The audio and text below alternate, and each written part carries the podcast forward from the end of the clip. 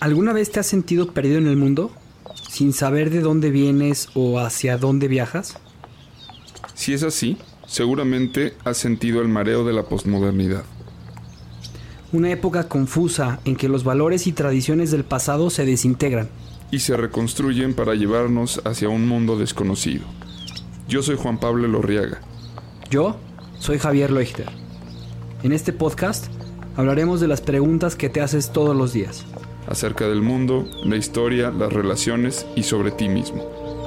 Esto es Náufragos. Una guía para el navegante postmoderno.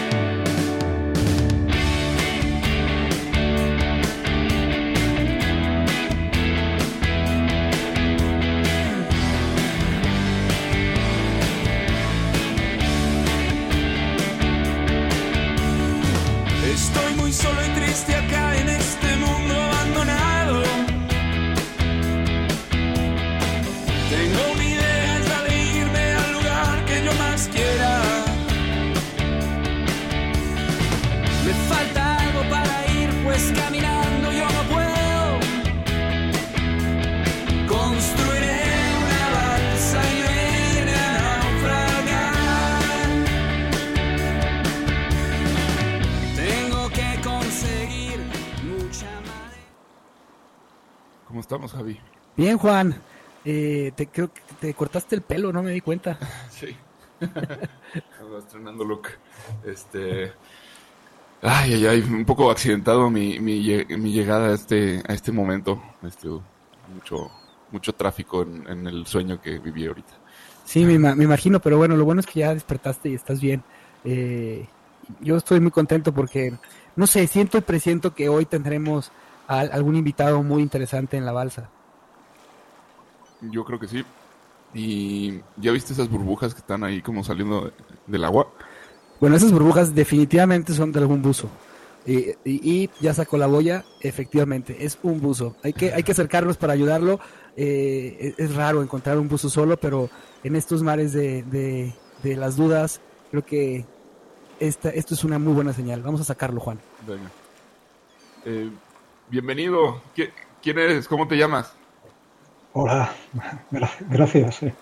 Eh, Necesitaba un poco de apoyo. Ya he estado, soy Miquel, estaba aquí buceando y estaba un precio muy interesante, me he entretenido más de lo que pensaba y acabo de llegar casi con, con 30 de, justo con el tanque a punto de terminarse. Encantado de que estéis aquí y que me vais a echar una mano. Enhorabuena. Eh, bienvenido a la balsa. ¿De qué parte vienes de España? Bueno, eh, yo soy de Pamplona, de Navarra, en el norte de España, aunque vivo últimamente desde hace unos años en Castellón, al lado del Mediterráneo. Me, ha llegado, me ha llegado una botella junto con, junto con eh, la boya. Y, y bueno, aquí viene la, la, la semblanza de quien tenemos hoy en día, que es un honor para mí, porque es, es maestro de mi padre eh, en, en- en un curso que está tomando ahora de, de psicología. Y bueno, él es Miquel García García Juan, es médico, eh, médico, además, médico eh, general, familiar, internista.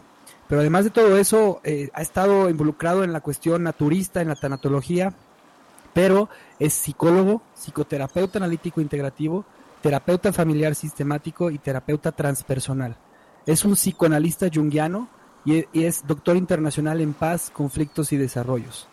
Es didacta de la SIDPAJ y es colaborador con ONGs médicas de intervención internacional. Está especializado en el maltrato infantil, trauma, duelo, tanatología, acompañamiento al muriente, integración de sistemas. Es psiconauta investigador del alma en la clínica médica y psicoterapéutica y trabajos de campo antropológicos, cualitativos y cuantitativos con énfasis en la acción participativa y tiene docencia y divulgación psicopolítica de los hallazgos que ha, logrado. Es promotor de acciones participativas para el despertar del eh, desierto interior y para la transformación social. Es un fotógrafo eh, como tú, Juan.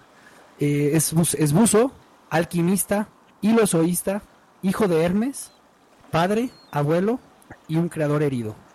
qué interesante semblanza traía la boya, ¿eh, Juan? Sí. Muy, muy a propósito de estos últimos No. episodios y viajes. No, no sa- no sabía que venía esta boya con esta sorpresa. Pues sí, para el parecer es por si te perdías y te encontraba, traías tu... ¿Quién eras? Sí.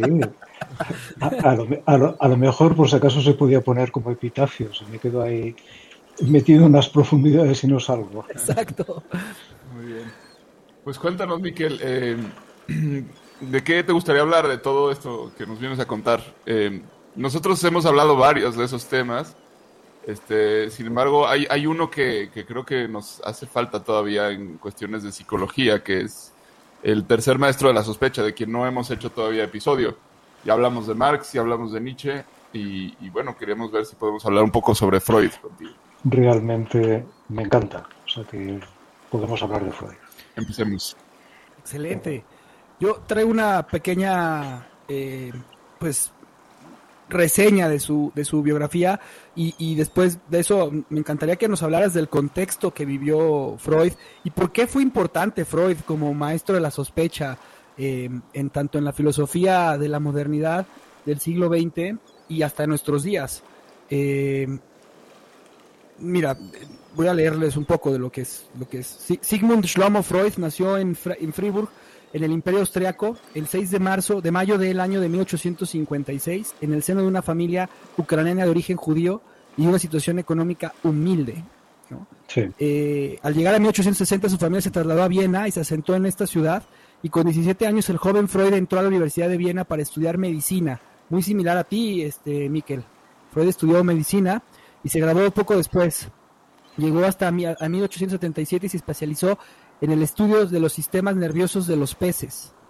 Pero no es hasta 1882 que empieza a trabajar con un muy buen amigo suyo este, en el Hospital General y se casa con Marta Bernays. Y ahí empieza a ejercer de manera privada la especialización en los trastornos basados en los sistemas nerviosos. Eh, y bueno, pues Freud eh, justamente empieza a hacer toda una investigación, se va, se va a estudiar a, a París, obtiene una beca y ahí, eh, junto con su amigo, con el gobierno francés, empieza a hacer unos estudios a mujeres paralíticas que tenían un síndrome histérico y que se levantaban con sesiones de hipnosis de Charcot. Y es donde comprueba que había un nivel mental que seguía funcionando dentro del inconsciente, incluso estando en efectos de hipnosis. Y empieza, ahí empieza Freud a, aliviar los sistemas de la histeria, la hipnosis, los electro- electroimanes, genera una, una, una cuestión que se llama la asociación libre, que no sé qué significa esto, y fue fundamentalmente en esta exploración de la psique inconsciente donde él empieza a crear el psicoanálisis. Eso es lo que yo traigo de Freud.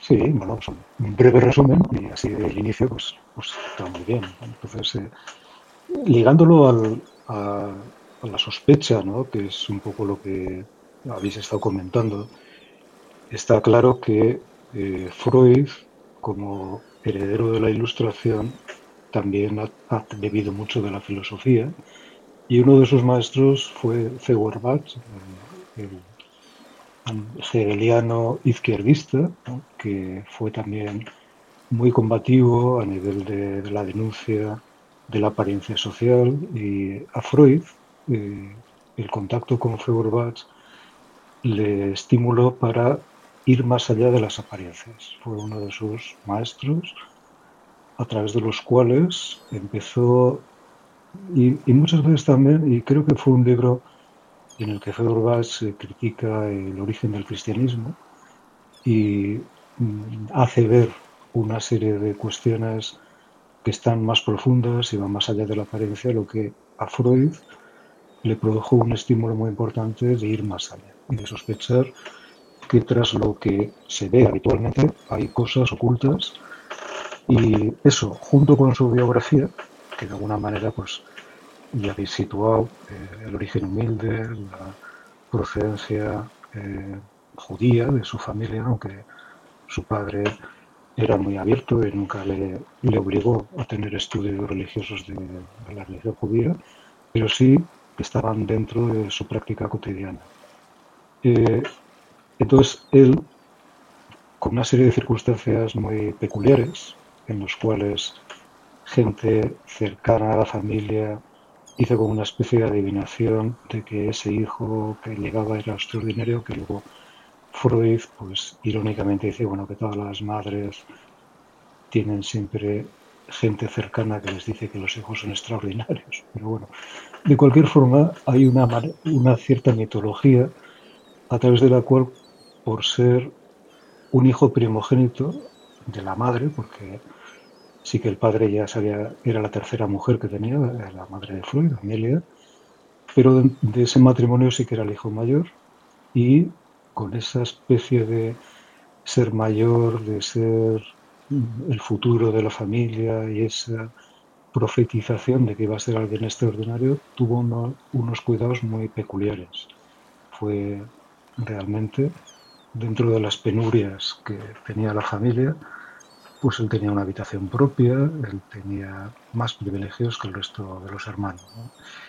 Entonces, él dice que tiene recuerdos donde peleaba con, niños, eh, incluso dice que eh, cuando murió su tercer hermano, cree que se quedó muy complacido de la muerte porque lo sentía un rival y no importa nada que muriera. Es decir, lo cual, estos elementos de su propia biografía, eh, también en un momento terminaban condicionando que tenga una percepción de que más, más allá de lo que se ve hay algo escondido.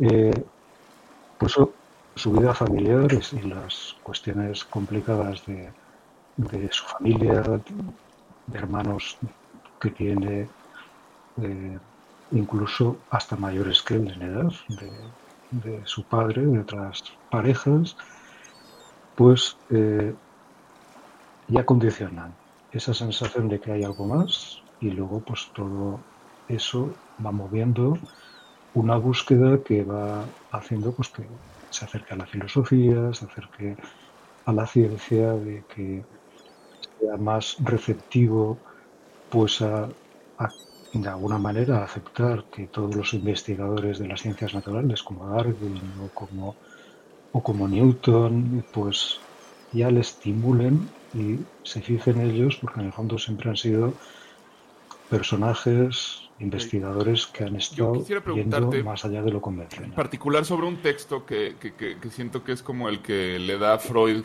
este, pues uno de los textos más filosóficos que tiene, y, y, creo que es una de las razones por las que nos interesa tanto aquí es el malestar en la cultura, eh, que es en, donde de, alguna manera pues tratamos de evidenciar como había algo ocurriendo en, la modernidad eh, que, que, no estaba bien, ¿no? O sea, esta idea del progreso y de ir hacia adelante como civilización y, este, todas las, las promesas que el progreso iba a traer con, con el tiempo, este, de alguna forma Freud sospecha de ello ya desde este libro, ¿no?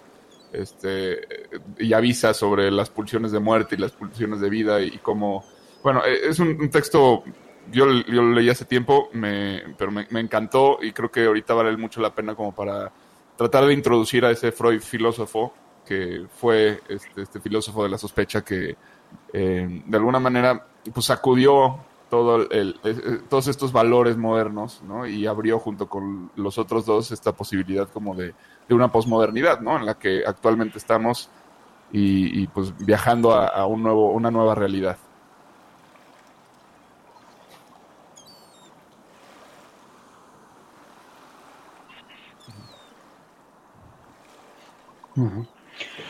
Bueno, realmente nunca perdió esa, esa dimensión filosófica y de hecho cuando estaba en la universidad estuvo participando de un filósofo que era brentano y estuvo muy cercano a sus enseñanzas.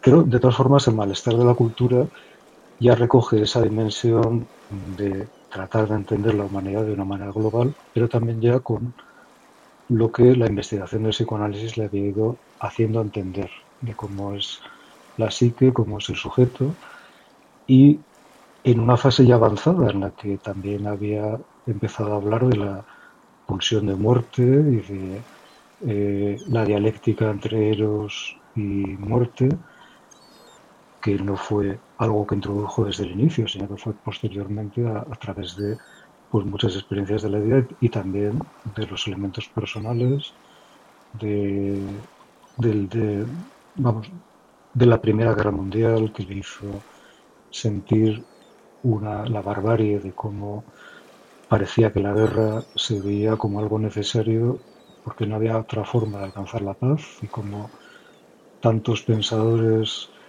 como Thomas Mann o el poeta Rilke eh, estaban a favor de la guerra y a favor de que se solucionaran los problemas que había en Europa a través de una guerra como de alguna forma una manera de hacer una catarsis colectiva ya que era imposible de llegar a una, a una paz o una convivencia por otros medios. Entonces, pero eso que fue sorprendente también para él y, que incluso él también participó de ese sentimiento inicial de que viene la guerra, le hizo empezar a sentir que por qué había esa necesidad de destruir lo que se construía o que hubiera momentos destructivos para poder llegar a algo constructivo. ¿no? Con lo cual empieza ya a aparecer la idea de la pulsión de muerte, como contrabalance a la pulsión del héroe. Con lo cual, todo eso son antecedentes, pero ya en el, en el malestar de la cultura ya llega a ser una hipótesis que también eh, continúa Totem y Tabú, en la cual pues, había intentado ver cuál era el origen de la humanidad, en base a que se había pues constituido el complejo de Edipo, el asesinato del padre, la culpa posterior de los hijos que han asesinado al padre, la identificación con el agresor, es decir, todos esos elementos estaban en Totem y Tabú, que eran especulativos y trataban de dar una idea social y antropológica de lo que pasaba en nuestra especie, también se continúan ya en el malestar de la cultura. En el malestar de la cultura, eh, la idea es que eh, de alguna forma hay que hacer un pacto social para o que la humanidad, más que bien, la, humanidad llegó a la necesidad de tener que hacer un pacto social que supusiera eh, inhibir la satisfacción de pulsiones, de deseos, en base a que si todo el mundo la satisfacía en un nivel, de esa manera el remanente de lo que se reprimía se sublimaba y se hacía la cultura. Entonces, de alguna forma, es como un pacto social a partir del cual, si todo el mundo acepta que en parte reprime la dialéctica de su deseo, pero si también lo hacen los demás, hay una sensación de justicia entre todos para que haya un remanente de energía que en vez de satisfacerse pulsionalmente, crea la cultura. Pues toda cultura, en el fondo, parte de una sublimación de la libido que no se, eh, que no se dedica solamente a satisfacerse, sino que se sublima en producciones culturales. Y ese pacto, siempre y cuando todo el mundo lo haga, pues hay un, un reparto equitativo. El problema es que eso genera pues, un malestar, porque en el fondo, pues, de alguna manera las pulsiones tienden a satisfacerse y el contenerlas es un freno que solamente se puede tolerar si todo el mundo lo hace igual. Luego, Marcus, la escuela de Frankfurt, ya habla de la represión excedente. Es decir, cuando ya más que la contención libidinal que sería ese pacto que crearía la cultura, lo que hay es una represión mucho mayor y hay estructuras de poder que en el fondo eh, hace que a algunos se les reprima mucho las pulsiones, mientras que otros ejercen las pulsiones de una manera eh, legal, vamos a decir. Entonces, eh, claro, eso ya es Marcus cuando hace su exposición de la represión exterior. Muy interesante. ¿Y cómo a ver, eh, siento que hay que como eh, ayudar a masticar un poquito estas ideas para que se entiendan, a lo mejor en, nuestro contexto actual. Este, o sea, eh, lo, tótem y tabú, de alguna forma, eh, los, o sea, el, tótem es como este, esta idea. ¿Cómo definirías un tótem en, términos Bueno, el tótem es un símbolo de, vamos a decir, el, el padre primitivo que tenía un poder, que dominaba la horda y de alguna forma eh, eso se ha desplazado al símbolo concreto. Muchas veces es un símbolo fálico, en la medida que proviene del, padre de la horda.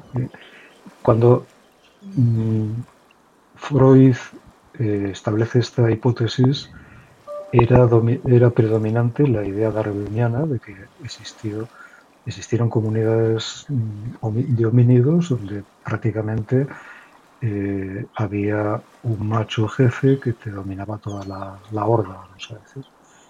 Y varias hipótesis convergentes iban un poquito en esa línea. También eh, había antropólogos que investigaron las comidas totémicas en diferentes etnias y entonces para construir totem y tabú, por un lado estaba la experiencia psicoanalítica que iba teniendo, todo el tema edípico, por otro lado estaba toda la línea de investigación darwiniana que presuponía esta forma antropológica de haber estado constituidos los grupos humanos, los estudios antropológicos de las comunidades totémicas, con lo cual él lo que hace es integrar todo esto. Piensa que para él es un libro filosófico, antropológico, social y donde también habla de fantasías filogenéticas.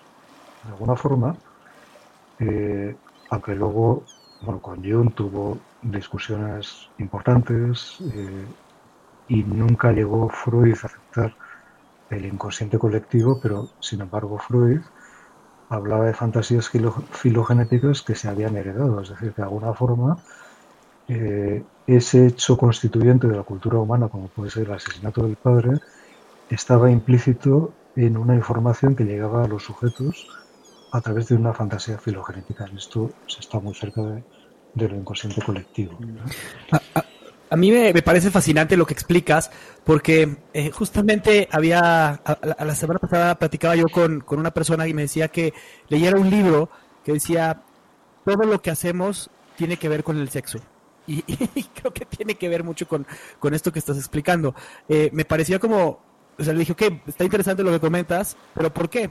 Dice, porque todo lo que hacemos tiene que ver con, tener un tema de seguridad. Y le dije, ah, ok, estás hablando de Freud.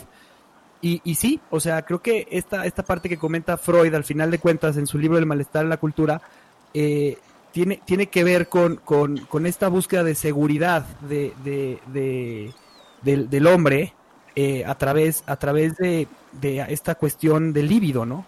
Eh, no sé, no sé qué opines tú de esto. Yo, yo o sea, para, para ayudar, digamos, a quienes están escuchando esto y que a lo mejor no, han, no, han, no están familiarizados con muchos de estos términos, no sé si convendría explicar un poquito como esta división de, del ser que hace Freud, ¿no? del, yo, del yo, el, superior y el, y el ello, ¿no? O el id. este, explicar eso porque creo que todo de alguna forma se puede más o menos encuadrar ahí.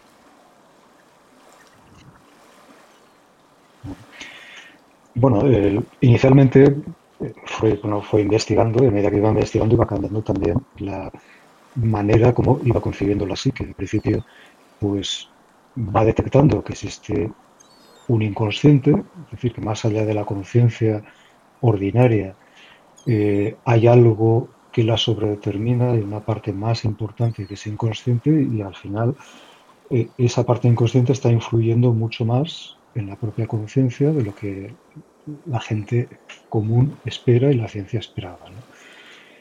De alguna forma, esos, en esa primera fase es como conciencia e inconsciencia y cómo se relacionan las dos partes. Pero luego, posteriormente, va entendiendo que el inconsciente también tiene dinamismo, que no es un saco inconsciente, un saco conciencia y que se relacionan entre ellos, sino que hay dinamismos más más profundos que van explicando cómo ocurre toda esa interacción. Es con lo que se llama la segunda tópica y ya pues va hablando del yo, va hablando del ello va hablando del superyo. Entonces, eso quiere decir que son partes ya, instancias que eh, tienen que ver con estar más cerca de lo inconsciente, más cerca de la conciencia y cómo se relacionan. Por dentro del ello es inconsciente y es un poco el magma eh, ético libidinal donde surge todo. El, el yo se va diferenciando del ello y está mucho más cerca de la conciencia. De hecho, una parte del yo es consciente, hay una parte del yo inconsciente y el super yo se va separando del yo de manera que se construye en otra instancia que tiene también complejidades, el ideal del yo, el yo ideal, con lo cual al final.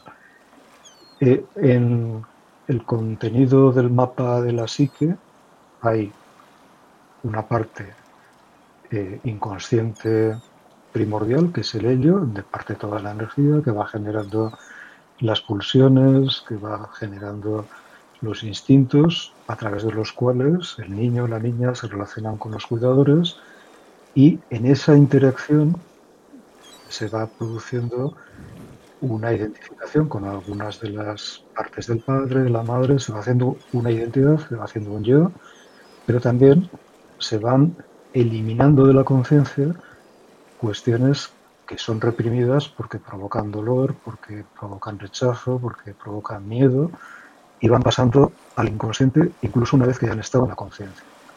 Eso es lo que eh, se llama inconsciente reprimido. Esas partes que han pasado al inconsciente tienden a salir del inconsciente hacia la conciencia, pero en parte la conciencia no quiere que emerjan porque son dolorosas, con lo cual hace mecanismos de defensa para que no aparezcan. Mismos es lo, que complejiza todo. Ok, para, para que lo veamos un poquito como más gráfico, bueno, Freud hablaba de, este iceberg, ¿no? Donde la, punta del iceberg sería, pues, es el yo o es el ego, ¿no? Es lo que vemos, lo que presentamos, y luego están estas otras dimensiones, que a mí, a mí me gusta más verlas, este, más que como un iceberg, eh, bueno, he encontrado como muchas metáforas, ¿no? O sea, este, digamos que en, Psicosis de Alfred Hitchcock está este tema de la, casa, ¿no? Con sus tres niveles, en las cuales este em, Norman Bates, eh, este, es, es, que es el, el, pues, malo, digamos, eh, en el nivel de, de piso de la casa es Norman Bates pero en, cuando sube al, tercer piso se convierte en la mamá que, es cuando se pone la peluca y, juzga desde arriba de la ventana este, todo lo que está pasando abajo. Y luego está el sótano, que es donde está el cadáver real de la mamá, ¿no? Este, entonces esto sería como el lead, ¿no? Que es eh, donde está la mamá, el cadáver, es, es, la motivación de la pulsión de todo lo que está aconteciendo allá arriba. Luego está el nivel... Eh, por el cual eh, Norman Bates se conduce y, se relaciona con el mundo y luego está, está eh, la idea, ¿no? Este, que es la, la, mamá, como esta idea que toma posesión de él y que es al final de cuentas la que lo convierte en el asesino. Este, em, digo, ahorita podemos volver a esta idea. Quiero retomar la idea que comentaba Javier, ¿no? Sobre el tema del sexo, o sea, sobre el tema de que todo se trata de sexo. Me, acordé de, de, una frase que sale en House of Cards que me gustó, que dice, es que todo se trata de sexo, menos el sexo. ¿Y el sexo de qué se trata? De poder. Este, y, creo que es muy interesante esto. O sea, eh, eh, me gustaría como que nos expliques eh, de qué forma este, estos, estos tres niveles están constantemente este, peleando, ¿no? por, por, digamos, por el cuerpo y por, por el convertirse, pues sí, en, la manifestación real dentro de la persona. Sí, es muy, muy interesante la, la afirmación que has traído de, de la serie este de House. ¿no? Realmente lo que va descubriendo Freud, eh, sobre todo ya en tres ensayos sobre teoría sexual de 1905, es que hay una pulsión sexual desde la infancia, aunque no es el primero, porque ya eh, hubo un médico en el 845 que escribió, era un médico rural, que escribió un libro sobre la sexualidad de los niños y describía como niños de 3, 4, 5 6 años tenían también sexualidad y juegos y lo mismo que los animales. De todas formas, descubre que hay una libido que tiende a la satisfacción y al placer. Eso es lo que constituye la sexualidad. Energía que busca un objeto eh, para satisfacer en la descarga de esa energía un placer. Ese es el modelo de la sexualidad. Y ese modelo de la sexualidad está en la fase oral. Un niño puede mamar y sentir placer después de mamar. Eh, está en la sexualidad anal, genital, es decir, todo, todos los espacios y los lugares donde el niño va teniendo eh, placer en las funciones corporales, eh, ese placer está eh, definido como placer sexual. Y en ese sentido, claro, esa, esa satisfacción de la necesidad que busca al otro y en esa relación con el otro, esa relación se convierte en un espacio de placer, y eso es lo que define Freud como sexualidad, como libido sexual. Claro, teóricamente esa es la motivación humana para Freud. Ir hacia el otro para mm, compartir un deseo, compartir una pulsión, sentir una descarga y sentir un placer final. Pero ¿qué ocurre? Que si eso es la motivación humana para ir construyendo el sujeto, construyendo la conciencia, construyendo el yo, eso se ve limitado por los frenos, por la represión, por el eh, impedir el placer de la cultura, porque el patriarcado no permite que los niños pues, busquen la sexualidad, la censuran, la del pecado, la ven.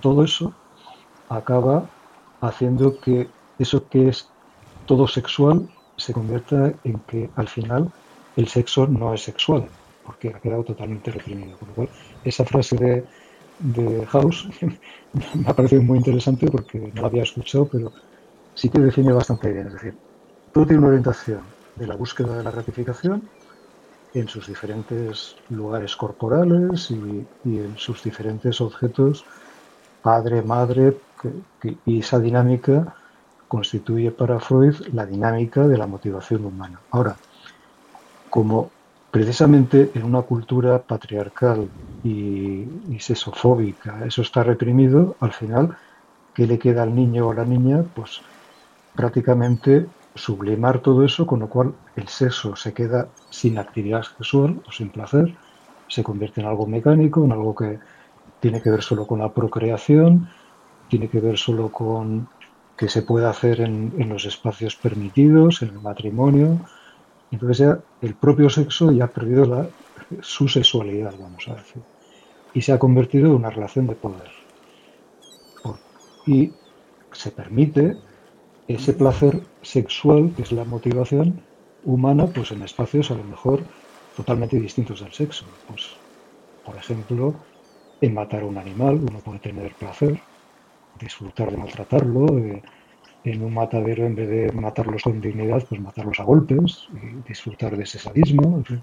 La motivación humana tiene que ver con ese desarrollo del placer que se consigue en la relación con los otros a través ciertas zonas corporales que son origen del placer, pero eh, como eso se reprime, al final el, propio, la propia sexualidad se queda sin placer y se hace de una forma mecánica, fría, en lugares solamente donde se permite, y entonces se crea la neurosis en la cual se busca el placer en otras, en otras funciones que muchas veces ya son en sí mismas patológicas, por ejemplo el sadismo, el masoquismo o las diferentes formaciones que son ya neuróticas y que son justamente porque se ha reprimido el desarrollo natural de los sujetos. ¿Podría decirse de alguna forma que, el, terreno de lo sexual tiene que ver con el, el, ello, con el, el id, y, el terreno del poder con el super yo? Eh, esta pregunta la, hago porque justo esta frase de, todo tiene que ver con sexo menos el sexo, que tiene que ver con, poder, me hizo pensar en las dos lecturas que, que hay sobre Edipo Rey, ¿no? es la, bueno, hay tres, este, creo yo, hasta donde eh, he leído, conozco, que sería pues, la, de Freud, la de Foucault y la de Deleuze y. Pero bueno, en este caso me interesa la, de, la de Freud y la de Foucault. O sea, porque Freud habla de, de el mito de Edipo como, como un tema de la pulsión sexual y, cómo Edipo va haciéndose su camino por, por, movido por el, deseo sexual de, acostarse con su, con su mamá, ¿no? Este, mientras que Foucault contradice esto y dice, no, eh, todo se trata de poder con Edipo. Y, yo veo que los dos de alguna forma tienen, tienen razón, pero están como narrando una parte distinta de la psique. Eh, quisiera saber cuál es tu opinión. Bueno, eh, de alguna forma ese poder es neurótico, porque se ejerce también disfrutando del uso del poder. O sea que sería un poder que mm, está desplazado en su función de la sexualidad. Pues, pues, el poder del ejercicio pues muchas veces es placentero y en muchas ocasiones, por ejemplo, un violador casi no disfruta tanto de la violación sexual, sino del dominio a la persona que está violando. Entonces, eso ya es patología. Pues habría un poder que es el mayoritario en una sociedad que es patológico en sí, ya no tiene que ver con un poder que construye relación, que es una autoridad que está al servicio de los demás, el poder siempre es asimetría y la asimetría en la infancia es algo necesario. O sea, los niños necesitan tener figuras fuertes, contenedoras, que dirigen, que enseñan y que a veces hacen vivir frustraciones, porque también la frustración es una manera de que se aprenda de la vida. Pero de alguna forma, esas figuras de autoridad se tienen que ganar la confianza de los niños aunque haya frustración. Entonces tienen poder, pero ese poder no está al servicio del disfrute del ejercicio del poder, sino al servicio de que eso sirva para estructurar un desarrollo saludable de los sujetos. Entonces, hay un poder que es necesario para y supone admitir unas relaciones de confianza en las cuales ese poder tiene un conocimiento, una sabiduría que se va a aplicar a tu servicio, incluso aunque en momentos determinados te duela, y ese es un poder humano que va al servicio de la vida y al servicio de la construcción de los sujetos y de la sociedad. Pero lo mismo que la represión sexual es mayoritaria, también es mayoritario el poder como abuso del otro, como dominio y con disfrute de ese dominio. Son dos cosas que van juntas lo cual Foucault hace una lectura más de la relación de poder y converge perfectamente con una, lectura de la represión sexual, porque es que son prácticamente funciones equiparables. Ahora, eso es porque se está trabajando sobre sociedades neuróticas, sobre sociedades que ya están distorsionadas de lo que podría ser el despliegue natural del desarrollo humano. Porque hay una posibilidad de poder distinto y hay una posibilidad de satisfacción sexual distinta. Yo, yo te quería hacer justamente esa pregunta. Eh, se, ha, analizado a través de una sociedad que nos ha regido, ya lo has dicho tú, una sociedad patriarcal, una sociedad eh, este, acostumbrada a, a, que, a que alguien eh, es, el que, es el que rige y es el que manda, porque así, así, así ha venido siendo. Lo vemos, por ejemplo, con, con la primavera árabe, ¿no? Los, los árabes se levantan en, en armas, eh, sacan a su presidente y una vez que lo sacan ponen a una democracia y lo que sucede es que la democracia no es lo suficientemente fuerte y deciden regresar un poco otra vez a este a este patriarcado, a esta jerarca, ¿no? y, pues, se podría decir que es una sociedad menos avanzada, no, no lo sé, no sé si sea menos avanzada o no, pero sí es una sociedad acostumbrada totalmente en esta patología del poder y del abuso y de, y de, y de que alguien tiene que ser superior a mí. Pero también está pasando en todas nuestras sociedades, o sea, está pasando en Estados Unidos, está pasando en, en, en, el mismo México, por ejemplo, que, estamos, estamos regresando a estas, a estas figuras paternas, este, eh, pues dictatoriales. Y, mi pregunta a todo esto que tiene que ver es, ¿cómo sería una sociedad eh, sana? ¿Cómo sería visto Freud desde una sociedad no patológica? Bueno, eh, Freud eh, en su evolución y en su pesimismo personal, eh, llega a decir que es que prácticamente eso se va a estabilizar. O sea, el pacto de cultura que habla en el malestar de la cultura, para Freud es lo máximo que puede conseguirse en una sociedad. Siempre va a haber una represión de los deseos, una sublimación para construir cultura, y eso se puede tolerar siempre y cuando todo el mundo haga lo mismo, en un cierto reparto justo. Con lo cual, Freud no va más allá de que eso, de que pueda haber otra situación distinta. Con lo cual, lo más que se puede hacer es equilibrar las cosas para que, de alguna forma, la inhibición sea lo menos dañina posible, lo menos neurótica posible, y se construya una cultura sublimada, justa, equitativa, donde todo el mundo, digamos, reprime algo de lo suyo por el bienestar común. Pero, eh, como, ¿qué ocurre? Pues cuando hablas de que una sociedad que puede estar aculturada en una jerarquía muy grande, una dictadura o una idealización del tótem, pues hace lo mismo que el, en tótem y tabú, es decir, eh, le corta la cabeza al rey en la Revolución Francesa o, echa un dictador en un lugar determinado, pero en el fondo están en una cultura de sometimiento a la autoridad. ¿Qué ocurre? Que se establecen democracias, se establece igualdad, fraternidad, pues como la Revolución Francesa, pero la gente no está acostumbrada a, tener una cultura de relación de iguales, de, estar con el otro y después del entusiasmo revolucionario, vamos a decir, de, haber eliminado al tótem, pues luego hay una incultura de saber cómo hacer y hay que reinstaurar el tótem. Es un poco lo que dice, el y además con otra cuestión más, que es que si los sujetos tienen una culpa interiorizada, una culpa inconsciente, cuando matan un tótem, luego la culpa les, les fluye por todos los lados, con lo cual están dispuestos a que les venga otro dictador para eh, redimirles la culpa. Entonces, esa historia de dar vueltas a lo mismo no se soluciona si no hay un planteamiento de cambio de fondo. Es decir, el periodo revolucionario es importante, pero lo importante es lo que viene después. Cómo se puede articular una cultura donde eh, la jerarquía, donde la igualdad ya no ya puedan realmente instaurarse. Y una de las cosas que es importante de Freud es que él decía que bueno que al final lo importante del psicoanálisis es que si se conoce de qué manera se llega a la neurosis, lo importante sería hacer profilaxis, es decir, prevención.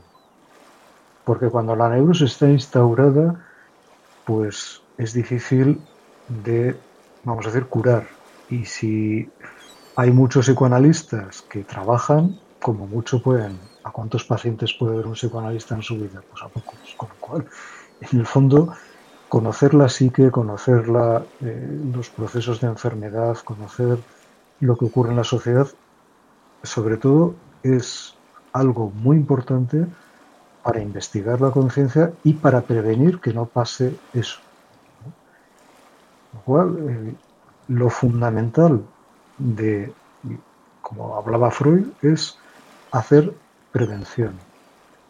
Cómo educar a los niños de una manera que no se les reprima, se les reprima realmente, sino que se les eh, frustre cuando es necesario frustrar, pero que se les acompañe en su desarrollo y que se les enseñe lo necesario y también a sufrir lo que tengan que sufrir.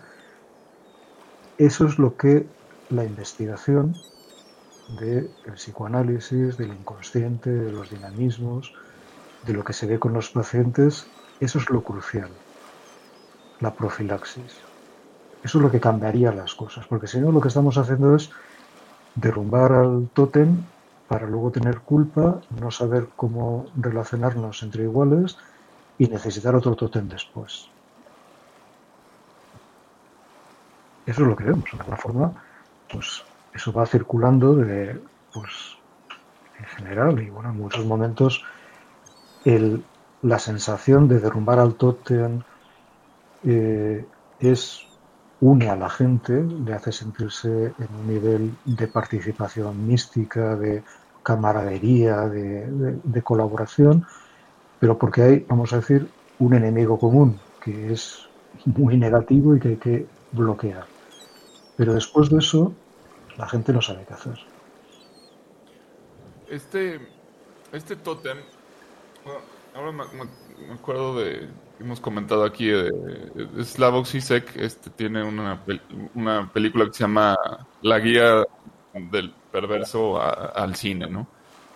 Este, y él habla de, varios personajes totémicos, digamos, este, como Darth Vader, como este pues, bueno hay, varios ejemplos que ahorita no, no me acuerdo pero pero los cuales distingue además con una voz, ¿no? O sea, como que en distintas películas aparecen estos, estos personajes y tienen una voz gruesa, tienen este el, como el tema de, de un padre este que de alguna forma abandona al hijo, eh, de un hijo que es el héroe en busca de ese padre, este, y que tiene la intención de matarlo.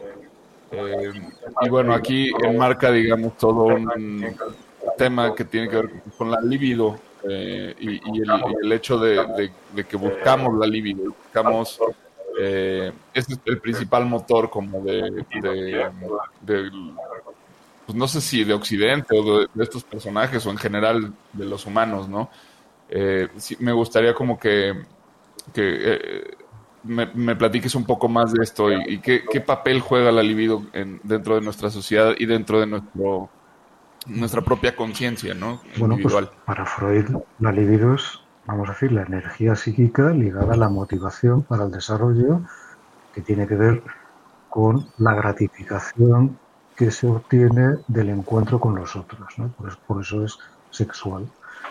Cuando la libido se se le impide ese camino, se neurotiza y se convierte en las diferentes funciones que tienen que ver con la neurosis y con diferentes situaciones psicopatológicas. Con lo cual, para, Freud está claro, la libido es esa energía que tiene una que mueve al sujeto, le motiva a relacionarse porque en el fondo al final va a tener placer en la relación.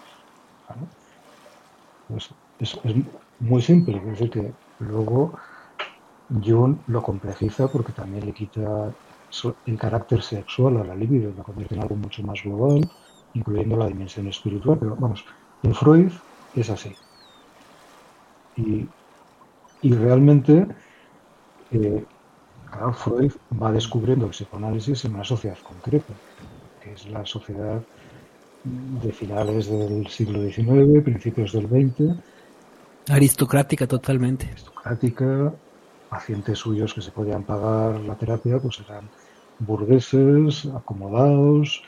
Eh, en aquel momento, pues la cultura parece que tendía a producir más histéricos que otro tipo de problemáticas psicopatológicas, pero de cualquier forma, pues Ahora mismo, si Freud iniciara el psicoanálisis y, lo hiciera con la sociedad en que nos movemos, posiblemente hubiera llegado algunas ideas distintas sobre la psique, sobre, sobre las pulsiones, porque se iba a encontrar con otra gente distinta. Entonces eso sí que es importante que mucho de lo que el psicoanálisis de Freud como ciencia de investigación va descubriendo tiene también que ver con la gente con la que trabaja. Pues él está en una, en una cultura patriarcal clarísima, muy sesofóbica, entonces pues eh, eleva a, universal lo que está encontrando en la sociedad donde trabaja. Por eso precisamente puede ser una de las críticas a Freud de que igual el complejo de Edipo no es tan importante en la, en la dimensión humana, pero sí lo era en la situación del momento histórico en el que estaba investigando. Si hubiera trabajado con una cultura, con una etnia eh, amazónica, a lo mejor no hubiera pensado que el complejo de Edipo es tan importante para la mente humana. Pero por eso, eh, ahora retrospectivamente, que se van conociendo más cosas, pues a lo mejor ciertos postulados de Freud, sobre todo haciendo universales, cosas que descubría, pues podían cuestionarse. Pero hay que entender que con el lugar donde trabajaba, con quien trabajaba, pues realmente eh, los postulados que él encontraba, pues eran bastante bastante factibles de encontrar y de hecho ahora también los encontramos. De hecho, hay, él hace un análisis de Leonardo da Vinci y, y después más tarde hubo, un segundo análisis de lo que decía. Decía que básicamente Da Vinci, al estar reprimido sexualmente eh, y todo el tema de la homosexualidad, la, la canaliza en, esta, en este tema creativo y, y, después lo refuta, ¿no? Hoy, hoy en día eh, hay otros otros estudios, no, no, no, estoy muy ducho en eso, pero, sí, es justamente, estás viéndolo desde un punto de vista, y lo que decía el estudio era eh, de, mil, de mil, 1900, cuando Da Vinci estuvo en el año 1500, era totalmente diferente la forma, o sea, la, sociedad, la cultura, y es lo que critican de, ese análisis que le hacen a Da Vinci. Bueno, dos cosas. Primero, eh, Freud era un investigador y a veces le importaba más la investigación que la clínica. Entonces, pues ponerte a hacer inferencias clínicas de un artista que ha vivido cuatro siglos antes sin tener muchos datos de su biografía, sino cosas muy parciales, pues es muy aventurado. Es una Freud mismo en alguna carta que escribe a Fleiss, le dice que ahora estoy teniendo mi analizando más ilustre. Y se estaba refiriendo a Leonardo. ¿no? entonces, lo está considerando como un paciente eh, teniendo en cuenta pues obras suyas y luego lo que trata de encontrar de la biografía. Entonces, lo que encuentra la biografía es algo que poca gente había encontrado, porque revisó cantidad de cosas que había sobre él y encontró un sueño, bueno, encontró una, un comentario que hace Leonardo da Vinci cuando explica él por qué le interesaba tanto investigar sobre la, posibilidad de volar. ¿no? Y había pues, desarrollado maquinarias o cosas que podían hacer que los humanos volaran. Entonces, eh, Leonardo comenta, es que tuve un sueño y cuando lo comenta tampoco está claro si es un sueño o es una fantasía, pero él dice que eh, soñó que cuando era lactante llegó un buitre a visitarlo a su, a su cuna y que eh, le pegó con la cola varias veces en la boca.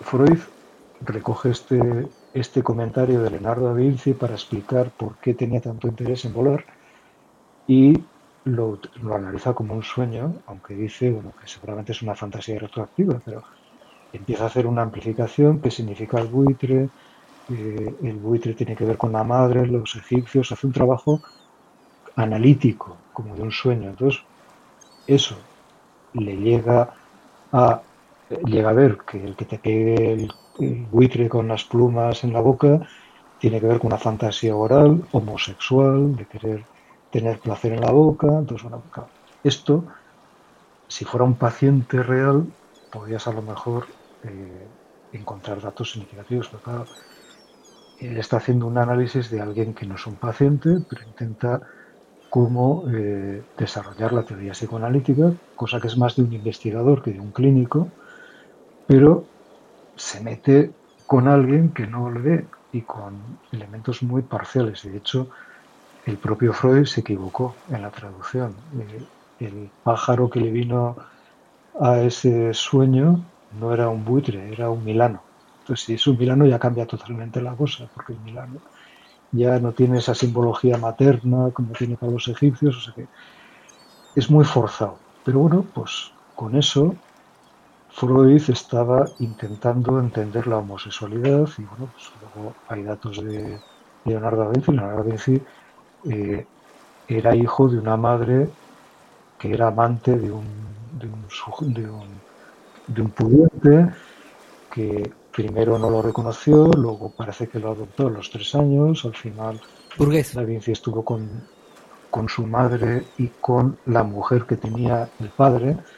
Entonces, pues eh, con esos datos históricos eh, y con ese sueño eh, va haciendo Freud una idea que en el fondo Leonardo estaba muy atrapado en lo femenino y que su pulsión no se canalizó hacia los hombres porque estaba atrapada en lo femenino entonces por eso era homosexual. Y luego, por ejemplo, en el cuadro de, de la Virgen Santa Ana y el Niño, eh, el- la Santa Ana y la Virgen prácticamente son dos mujeres que tienen la misma edad. O sea que con eso está diciendo que cuando pinta ese cuadro, eh, Leonardo está poniendo sus dos madres en el cuadro y que el niño Jesús le representa a él. Entonces, pues, claro, todo esto, ya digo que, pues, es criticable. Tú puedes hacer un psicoanálisis de un artista o de un literato que no le conoces, que no lo sientes, bueno, pues clínicamente no es posible. Hay muchos temas muy interesantes. Se Interesantísimo. nos está acabando el tiempo. Sí, caray. Este, mm, pues bueno, vamos a, a ir cerrando. Nosotros siempre eh, tratamos de, de decir con qué nos quedamos o, dejar alguna reflexión. Este, yo en, mi caso creo que, este, pues, no sé, me quedo muy, muy eh, con, con ganas de meterme a leer cosas, ¿no? O sea, este, al final de cuentas, como me acordé ahorita de, lo interesante que es Freud y pensarlo como un, pues como un filósofo como una de las grandes mentes de, de- de Occidente. Y me quedo con esa idea de, del occidental, esto que mencionas ahora de que Edi- Edipo pues, no, no sería aplicable, digamos, a, otra civilización. O sea, creo que al final de cuentas Freud nos, nos ayudó a, encontrar un camino en los símbolos y, encontrar una relación entre las narraciones que hay en toda la cultura, pues para de alguna forma poder eh, volver, ¿no? Para, para poder re- reacomodar este, internamente a, a- nuestra psique. Y creo que, bueno, pues el, el esfuerzo actual ti- tiene que ser como conocernos mucho mejor en cuanto a- a todos nuestros mitos, a todos las, este, los, los tótems que hemos construido y que hemos destruido, es eh, tratar de entenderlos desde un lugar no, no necesariamente histórico, sino este, ir, ir por el significado. O sea, qué es lo que representan estas narraciones y de qué manera yo en mi vida cotidiana, este, en mi actuar, estoy eh, volviendo a actuar a Edipo, estoy volviendo a actuar a Electra, estoy volviendo a actuar a, eh, a Sísifo, a- etcétera, ¿no? Todos estos mitos que al final de cuentas pues, somos griegos y, bueno, y de ahí eh, hay más todavía, pero creo que esto lo conecto con el episodio que, que hicimos sobre mitologías y también sobre la alquimia, que es, este, pues hay que ir a, la esencia de estos relatos, mucho más que a, quedarnos únicamente en la superficie y tratar de entender mucho mejor cuál es ese malestar que tenemos con nuestra cultura y con nosotros mismos. Yo, yo la verdad es que me quedo muy con muchas ganas y con mucha hambre de, de seguir aprendiendo de ti, Miquel. Creo que eh, tienes eh, una gran capacidad de, de explicar y de ir llevando, por eso eres un catedrático extraordinario. Y, y bueno, me quedo además de eso, algo que dijiste hoy que es, eh, al estar en una sociedad patológica, y, y algo que Freud decía era hacerlo consciente, ¿no? Entonces, eh, creo que esa parte es, es como el deber que tenemos que tener hoy en día en nuestra persona, ser consciente cuáles son estas, eh, y es bien complicado y tendría que ser con ayuda de, de alguien más, eh, para eso sirve el, ir a terapia o para eso sirve el, estudiar, el, poder conversar, tener una conversación como estas, porque al final se hace una catarsis en tu vida y, y- y justo lo que decía Juan, estos tótems que hemos creado, pues los vamos identificando.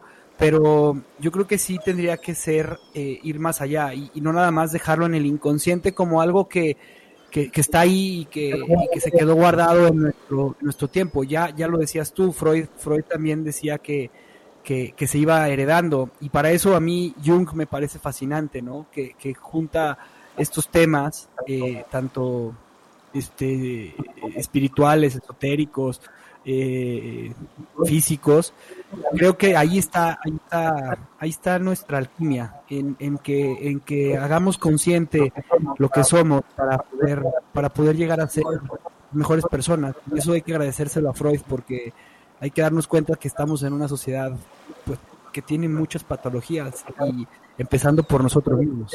con eso me quedo y te quiero Sí, que, querría comentar una cosa que es que eh, Freud mm, escribió el libro de los sueños en el 1899 que, que realmente ya es muy revolucionario, aunque se vendió muy poco y él se quedó muy frustrado. Y también escribió Psicopatología de la vida cotidiana, que ese sí que tuvo mucho éxito. Entonces, pero de cualquier forma, más que a lo mejor pensar en los mitos, en los tótems, todos tenemos un recurso que es nuestros propios sueños.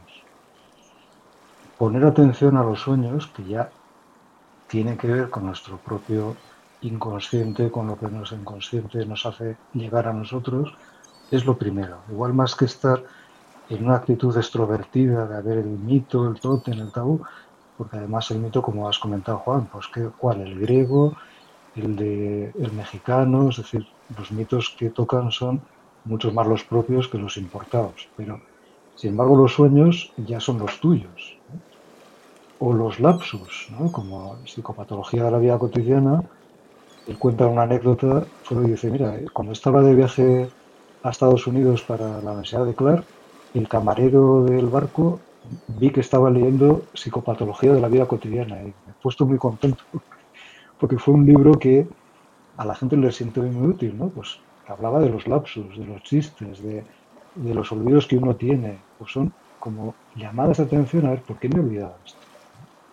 Habrá una represión, habrá un miedo, estar atento a las cosas extrañas que nos pasan porque con el inicio de la, de la conversación nos debería dar la sospecha de que pasan por algo. Si yo me estoy olvidando de, de, yo qué sé, cualquier tontería, de felicitarle a mi amigo todos los años en su cumpleaños, ¿por qué me pasa eso? Si yo solamente me acuerdo de, no sé, de lo que sea, ¿por qué me acuerdo? Todo lo que de alguna forma eh, nos pasa podemos sospechar que tiene algo detrás y ponernos a mirar algo detrás igual nos permite descubrir complejos, represiones y luego los sueños. ¿Por qué sueño esto? ¿Qué tiene que ver con mi vida? ¿Qué, podrá significar este sueño? Y eso vale para alguien que está en, la selva en, en el Amazonas, o vale para el que está en Distrito Federal o para que está en Pamplona, es decir, y además seguramente esos materiales serán algo distintos en el soñante que está en un punto u otro del planeta, porque recoge cultura distinta, por ejemplo. Pues, en ese sentido, esto de la profilaxis que decía Freud, de detectar ir más allá de la apariencia, sospechando que cualquier cosa que ocurre tiene un significado oculto que no vemos, eso es una actitud que ya permite ir descubriendo cosas en nosotros y en nosotros. ¿no? Y esto de Freud, creo que, bueno, o esta lectura que hago yo de Freud de esto, yo creo que es muy práctico. Mil gracias, eh, Miquel. Yo te quería nada más hacer una pregunta. Eh, con todo esto que has vivido, ¿cómo, cómo ves eh, a la humanidad? ¿Hacia dónde la ves? ¿Cuál sería, sería optimista, sería pesimista? ¿Serías pesimista como Freud y al final dirías, bueno, pues es algo que, no sé, no sé cómo, cómo, cómo lo ves tú en, estas, en esta, en este caminar y en estas buceadas que has hecho, estás, estás sumergido en las ideas? Pues eh, uno quiere ser optimista para no morirse de pesimismo, ¿no? Pero realmente, bueno, la verdad es que no se sabe, es decir, que hay hay posibilidades de que los momentos de crisis generen un tocar fondo y a partir de ahí que haya un deseo de renovación profunda. Pero la verdad es que las crisis van sucediendo y se vuelven a repetir en unas historias. Pues, las dos crisis más recientes que hemos tenido, pues la de la financiera del 2008, bueno, ya se hunde el capitalismo, es el final del capitalismo, seguro que ahora se va a poder volver a otra manera de crecimiento, cero, patatero. La crisis del COVID, nos morimos todos, se derrumba la civilización, pipín, babán, confinamiento, igual nueva conciencia, y al final, ¿qué ocurre? Desescaladas y otra vez vuelta a cualquier historia. Parece que las crisis no llevan a que la gente aprenda de las crisis para ver una transformación. Vale. Eso es como una constancia histórica. Sin embargo, es verdad que también cada crisis va haciendo que haya cambios, aunque sean pequeños, que hacen que haya una perspectiva distinta de la anterior.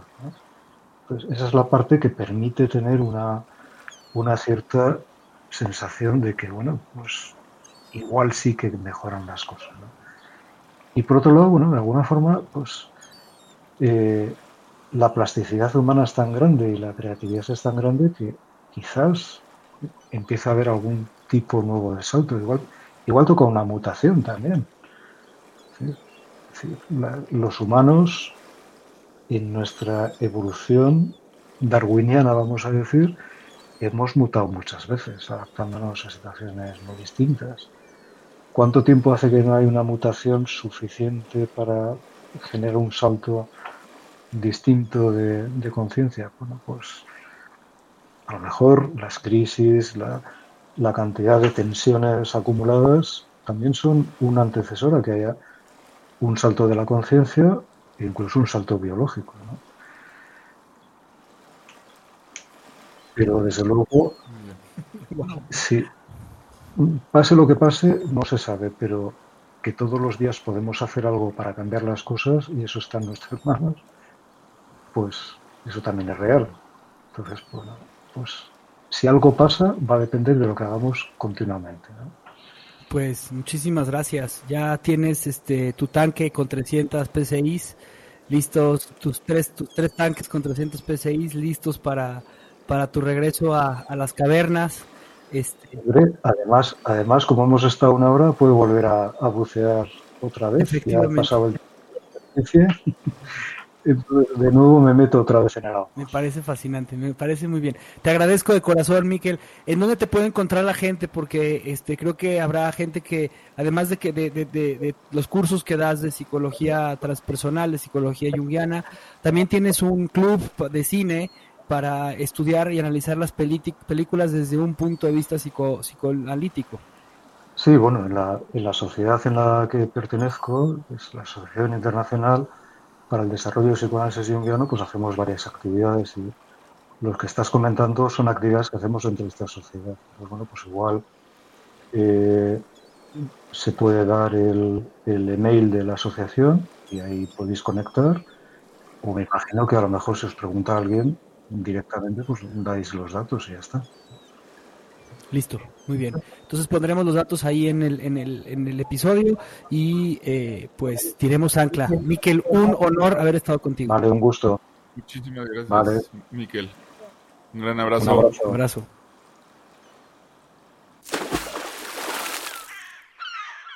Gracias por escuchar nuestro programa. Te invitamos a seguirnos y a interactuar con nosotros en redes sociales. Tu opinión es muy importante para nosotros. Queremos saber lo que piensas sobre los temas que tocamos y sobre cómo podemos mejorar.